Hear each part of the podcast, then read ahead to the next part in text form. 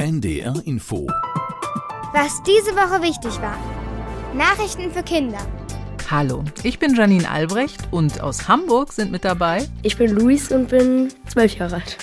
Hi, ich bin Anna und ich bin zwölf Jahre alt. Ich bin Mila und ich bin auch zwölf Jahre alt. Hallo, ich bin Pauline und ich bin elf Jahre alt. Wir gehen alle in die 6b am Korwei-Gymnasium. Und das sind die Themen. In dieser Woche wurde viel über Geld und Waffen geredet und über Donald Trump. Darüber, was das und der Besuch des ukrainischen Präsidenten in Deutschland miteinander zu tun haben, sprechen wir gleich. Auch über das Wetter wollen wir reden. In den vergangenen Tagen, Wochen und Monaten hat es viel geregnet. Dadurch steigt wieder die Gefahr von Überschwemmungen. Und auch die Landwirtschaft hat große Probleme. Bei unserem dritten Thema geht es darum, auf etwas zu verzichten, obwohl man es sehr gerne mag. Das versuchen gerade ziemlich viele Menschen, denn die Fastenzeit hat angefangen. Da machen auch Kinder mit. Donald Trump hat etwas gesagt, das viele Menschen sehr beunruhigt hat. Donald Trump war ja früher mal der Präsident von der USA. Er will wieder Präsident werden. Das ist ein sehr wichtiger Job und man hat sehr viel Macht. Und auf einer Wahlkampfveranstaltung hat er etwas zur NATO gesagt. Die NATO ist ein Bündnis von 31 Staaten. Auch Deutschland gehört dazu. Sie haben vereinbart, sich zu helfen, wenn einer von ihnen angegriffen wird. Dafür müssen aber auch alle Länder der NATO darauf achten, dass sie gut ausgerüstet sind, also zum Beispiel genügend Waffen haben. Und dafür soll jedes Land einen bestimmten Teil seines Geldes bereitstellen. Und zwar mindestens zwei Prozent von dem, was die Menschen dort erarbeiten. Hört sich erstmal gar nicht nach so viel an, aber das sind Milliarden, die die Länder für ihr Militär und ihre Verteidigung ausgeben sollen. Alle, die nicht 2% oder mehr zahlen, denen will Donald Trump nicht helfen, also so wird man weniger geschützt. Denn die USA sind der stärkste Partner in der NATO. Aber was Trump sagt, hat erstmal keine Folgen, denn er hat ja kein Amt und es ist auch noch gar nicht sicher, dass er nochmal Präsident wird. Und egal, ob das Ziel erreicht wird oder nicht, davon hängt nicht ab, ob die NATO-Partner helfen. Das ist unabhängig vom Geld im NATO-Vertrag vereinbart.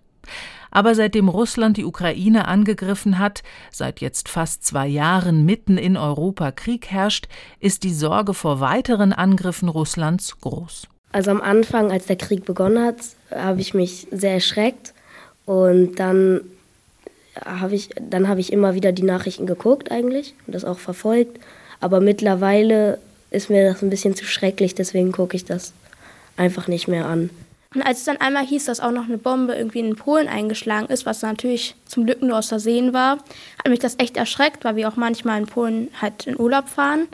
Und dass es allgemein so nah an uns dran ist, das erschreckt mich echt. Als das angefangen hat, habe ich es erstmal gar nicht glauben können danach hatte ich auch Angst, dass es, dass der Krieg halt zu uns kommt.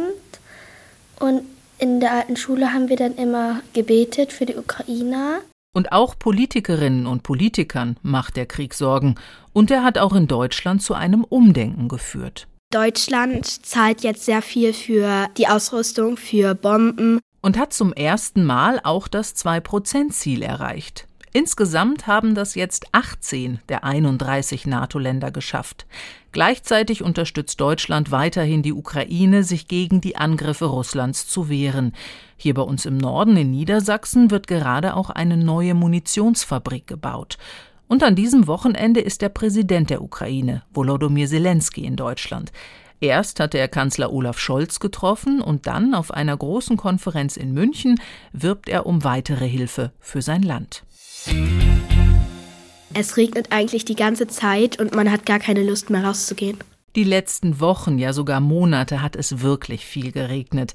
An Weihnachten so stark, dass auch bei uns im Norden viele Flüsse, Bäche über die Ufer getreten sind. Am zweiten Weihnachtstag bin ich zu meiner Tante gefahren und da sind wir auch so an so einem Feld lang gefahren, wo auch Bäume und so standen und dann waren einfach nur noch die Baumkronen zu sehen.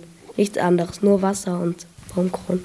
Es gab überall Überschwemmungen und hier auch in Hamburg am Hafen, die Elbe ist über die Ufer getreten. Und auch jetzt steigen gerade wieder die Pegelstände einiger Flüsse in Niedersachsen. So schlimm wie das Weihnachtshochwasser soll es nicht werden. Aber der viele Regen sorgt auch in der Landwirtschaft für Probleme. Also auf Feldern wächst Weizen und Getreide, woraus man auch Brot macht und so. Und deswegen ist es natürlich nicht so gut, wenn das alles überschwemmt wird und dann halt weg ist. Viele Bauern fürchten zum Beispiel um die Ernte des Winterweizens, der im Herbst ausgesät wurde. Und selbst wenn die Äcker nicht mehr überschwemmt sind, ist der Boden so aufgeweicht, dass Landwirte mit ihren schweren Erntemaschinen gar nicht darauf fahren können. Viele hoffen deshalb jetzt auf die Sommerernten. Und ein Gutes hat der viele Regen. Der Grundwasserspiegel steigt wieder. Habt ihr vielleicht Fasching gefeiert? Dann wisst ihr, dass am Aschermittwoch alles vorbei ist. Zumindest die Faschingszeit. Und dann kommt für Christen die Fastenzeit. Also ich glaube, die beginnt am Aschermittwoch und endet dann an Ostern. Sie dauert 40 Tage lang und soll daran erinnern, dass Jesus 40 Tage lang in der Wüste war und während dieser Zeit gefastet hat. Die christliche Fastenzeit ist dazu da, sich auf das Osterfest vorzubereiten. Im frühen Mittelalter gab es dafür sehr strenge Regeln. Nur eine Mahlzeit am Tag war erlaubt, Alkohol, Fleisch und andere tierische Produkte, wie zum Beispiel Eier, Milch, Butter oder Käse, waren verboten. Heute sieht die Kirche das nicht mehr so streng. Es geht gar nicht darum, dass man etwas nicht mehr isst oder so. Man kann sich einfach aussuchen, was man jetzt nicht mehr so viel konsumiert, zum Beispiel Medien oder auch einfach Süßigkeiten. Und man, wenn man fastet, soll man bewusst auf etwas verzichten, damit man weiß, wie es ist, das nicht zu haben. Ich würde, glaube ich, ein bisschen darauf aufpassen, dass ich nicht halt so viel Handy Spiele oder so. Und ich würde zum Beispiel halt äh, vielleicht für vier Wochen vegan essen oder auch äh, Handy, Konsole und so komplett weglassen. Ich finde das eigentlich sehr gut, weil somit kann man merken, wie glücklich man eigentlich sein kann, auch ohne diese Dinge. Und vielleicht hat man dann auch Zeit für andere Dinge. Also ich faste ja selber. Ich versuche, unter der Woche esse ich kein Fleisch, weil ich bin in einer Familie aufgewachsen, wo wir relativ viel Fleisch gegessen haben. Und in der Schule wurde mir dann klar, dass es eigentlich nicht so gut ist. Und jetzt versuche ich darauf zu verzichten. NDR Info